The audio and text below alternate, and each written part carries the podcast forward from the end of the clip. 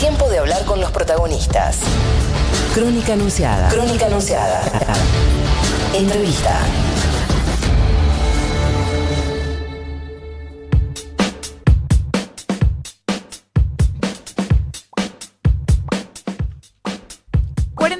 Pasaron de las 9 de la mañana y nosotros vamos a hacer la primera entrevista del día porque tenemos muchas cosas para hablar con él, de las pasos, de la situación sanitaria, entre otras cosas. Así que ya saludamos a Pablo Jetlin, diputado nacional por eh, Tucumán por el Frente de Todos y presidente de la Comisión de Acción Social y Salud Pública de la Cámara de Diputados. Pablo, muchas gracias por atendernos. Rocío Criado, Nicolás Fiorentino y Agustín Genani, te saludamos. ¿Cómo estás?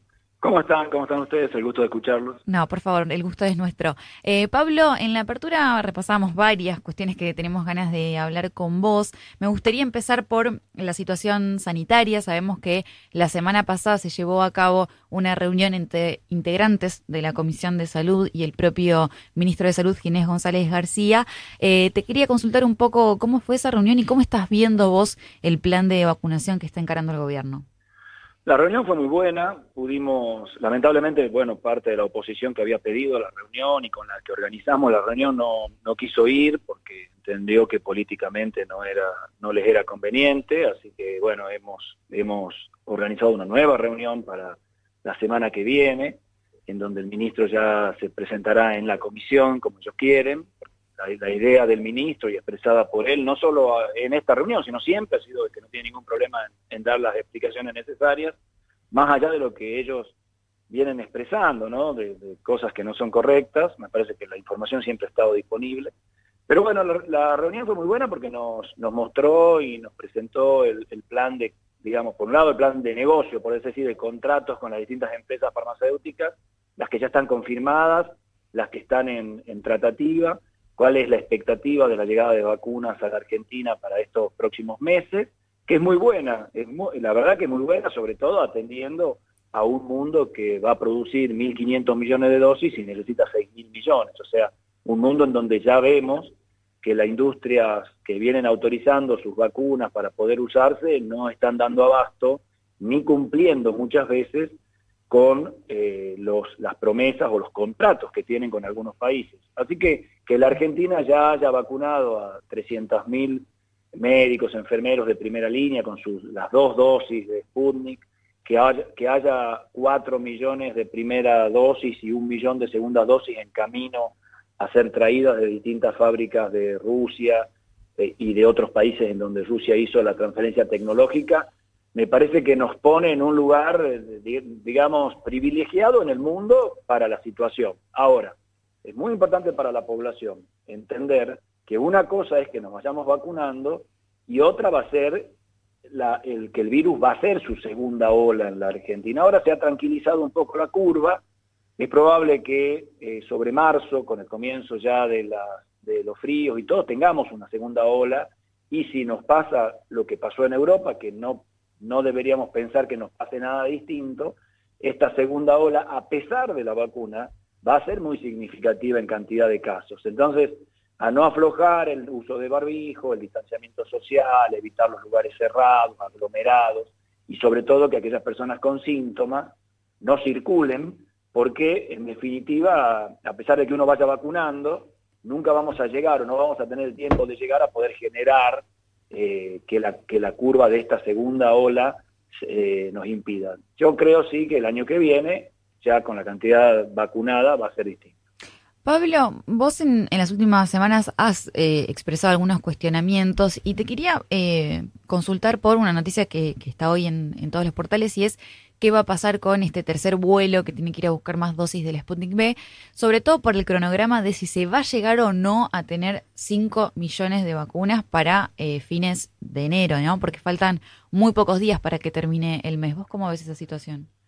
A ver, yo, veo que hay eh, cuestionamiento justamente tuvo que ver con con temas como esto, ¿no? O sea, que el contrato está firmado por 5 millones de dosis, eso es lo que nos mostró claramente Ginés, 4 millones del primer componente, un millón del segundo, con el objetivo de llegar rápidamente a más gente, lo que se llama maximizar el, el, efecto, Pero bueno, a ver, si nos llegan los 5 millones de dosis juntas, el problema logístico para llevarlas, trasladarlas a todas las provincias también es, es un problema. O sea, eh, lo importante, en, insisto, en un mundo en donde no hay vacunas, es que la Argentina tiene garantizada la vacuna. Y si algunas terminan llegando los primeros días de febrero de estos 5 millones, no nos cambian absolutamente nada el plan de vacunación, porque no es que llegan y todos estamos vacunados.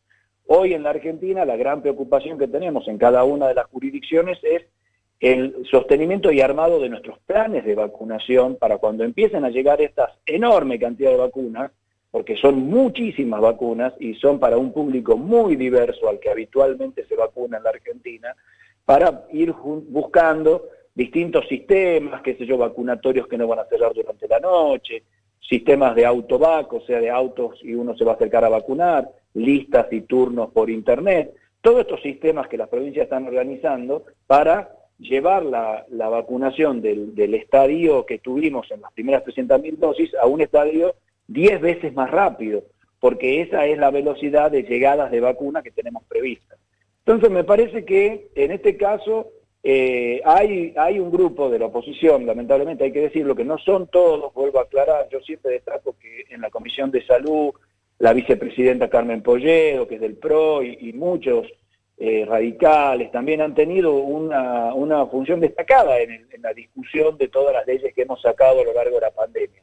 Pero también hay que decirlo, hay un grupo de opositores que han pasado todo el año discutiendo la cuarentena, el barbijo, las vacunas, la vacuna rusa, las dos dosis, la dosis, y ahora van a discutir por qué no vienen las 5 millones todas juntas en un solo avión enorme, porque no existe ese avión, y sino que van a venir en, remesas de 600 mil porque es lo que entra en los aviones. Bueno, la verdad es que llega un momento en que uno se cansa de tener que explicarles todo, y la verdad es que buscan el la verdad es que me parece que acá lo importante es que las vacunas se coloquen, no solamente que lleguen. Así que que cada uno se preocupe en sus jurisdicciones, que tienen algunas también que gobiernan ellos, para que las vacunas sean efectivamente colocadas. ¿Qué tal, Pablo? Nico Fiorentino te saluda, te saco del, del tema de las vacunas y te llevo a otro tema que tiene que ver con esta discusión instalada sobre la suspensión o no suspensión de las primarias eh, este año. Vos fuiste quien eh, presentó el proyecto acordado entre un grupo de gobernadores para avanzar en la suspensión de las pasos para este año.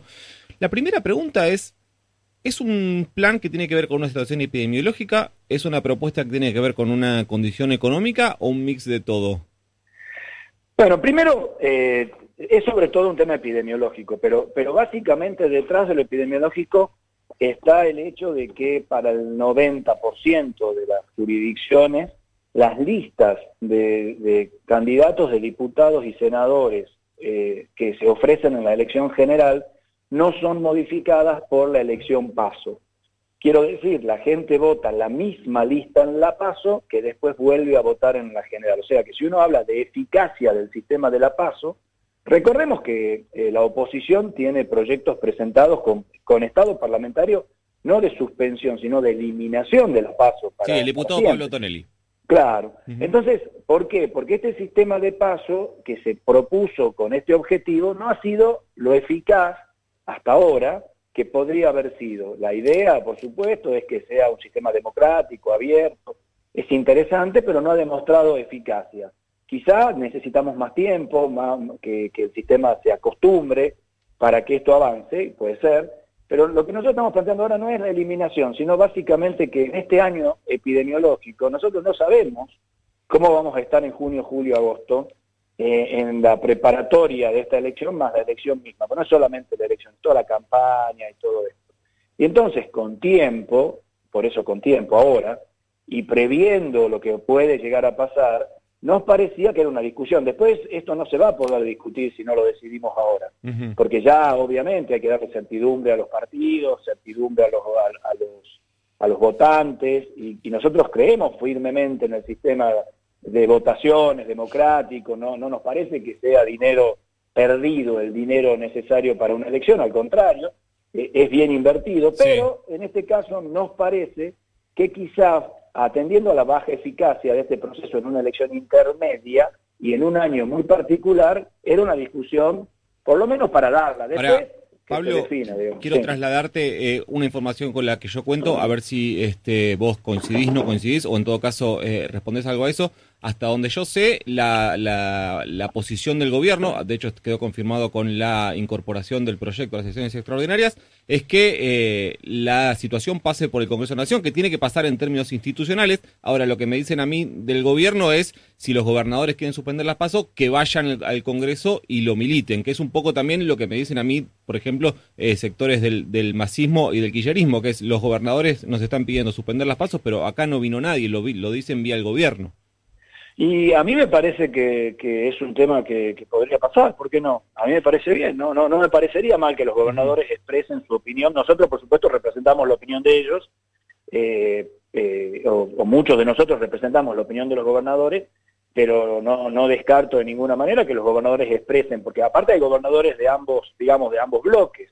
Tenemos gobernadores tanto de la oposición como gobernadores del peronismo, que inclusive algunos eh, gobernadores que no son ni peronistas ni, de Cambiemos, que también eh, piensan que para este año sería una oportunidad. Lo, que pasa es que yo también entiendo que en algunas provincias este tema eh, se complica en el sentido de que si vos tenés en una provincia elecciones provinciales y en esas elecciones provinciales tenés paso, caso por ejemplo la provincia de Buenos Aires, por supuesto que se atenúa mucho el beneficio que nosotros le vemos desde el punto de vista epidemiológico, porque la provincia igual tiene su paso que no sé si podría o cambiar o no desde el punto de vista, eh, digamos, ellos tendrían que hacer su ley provincial para evitarlo.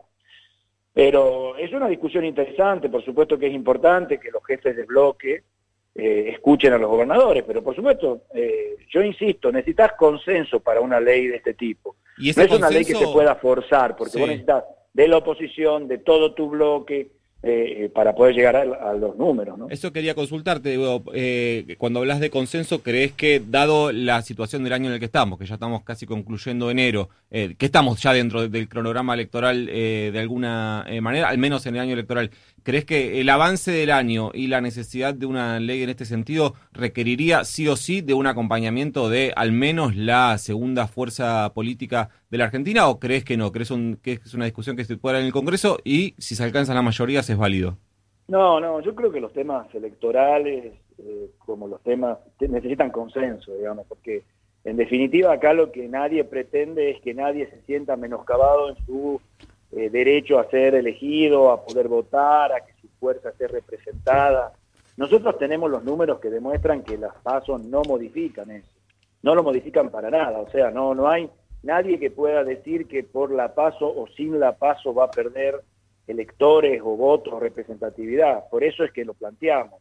Jamás, nos, jamás se nos ocurriría plantear una situación de suspensión de un acto electoral que de alguna manera restrinja los derechos de nadie a ser elegido o a elegir.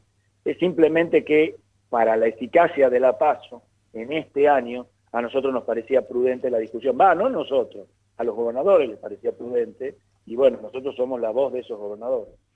Pablo, y te hago la última y te agradezco por el tiempo. Vuelvo un poco a, la situación sanitaria.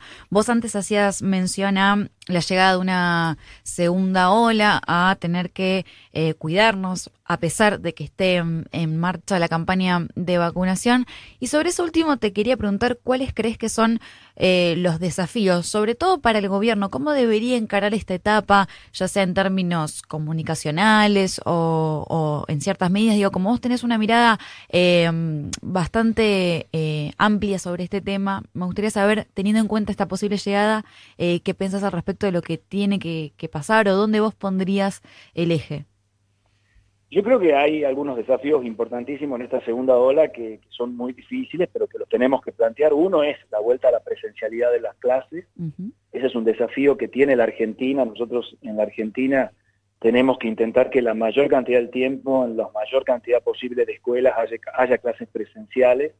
Eso, por supuesto, incluye, entre otras cosas, vacunar a los docentes, generar los protocolos, eh, que, la, que la presencialidad sea la norma y, la, y el sistema remoto la excepción. Eso, eso es lo que debemos lograr para este año y no es un tema menor.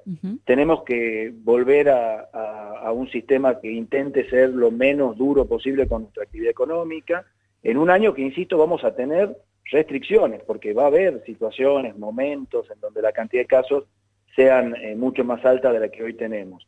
Eh, y, va a haber casos graves también. E, eso no, no, lamentablemente es lo que nos va a pasar, salvo, bueno, que, cambie eh, con respecto a lo que ha pasado en Europa, que siempre nos ha marcado un poquito con anticipación lo que nos va a pasar a nosotros, con la llegada de las nuevas cepas y todo esto. Así que bueno, yo creo que el otro tema importante en la Argentina, así como con el tema educativo exactamente igual, es entender que la Argentina es un país muy amplio y muy diverso y en donde la epidemiología también es amplia y diversa. Entonces, uno de los grandes desafíos que tenemos es que manejemos las restricciones escolares, económicas, de aislamiento, en base a la epidemiología de cada uno de los lugares y de las provincias. Entonces, que no, que no suspendamos clases en Tucumán porque la curva de, casos de provincia de Buenos Aires esté muy alta, ni viceversa, sino que cada una de las localidades, por supuesto en algunos lugares más grandes, inclusive esto puede ser a nivel municipal, tengan esta mirada para de alguna manera en este, en este escenario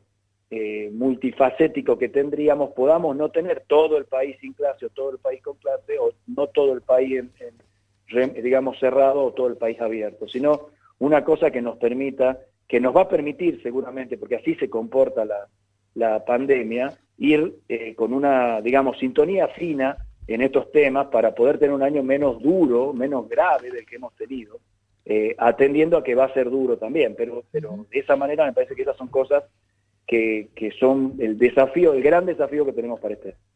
Pablo, muchísimas gracias por la comunicación. Te mandamos un beso grande. Gracias a ustedes, que estén muy bien. Eh, pasaba el diputado nacional por Tucumán del Frente de Todos y presidente de la Comisión de Acción Social y Salud Pública de la Cámara de Diputados en Crónica Anunciada.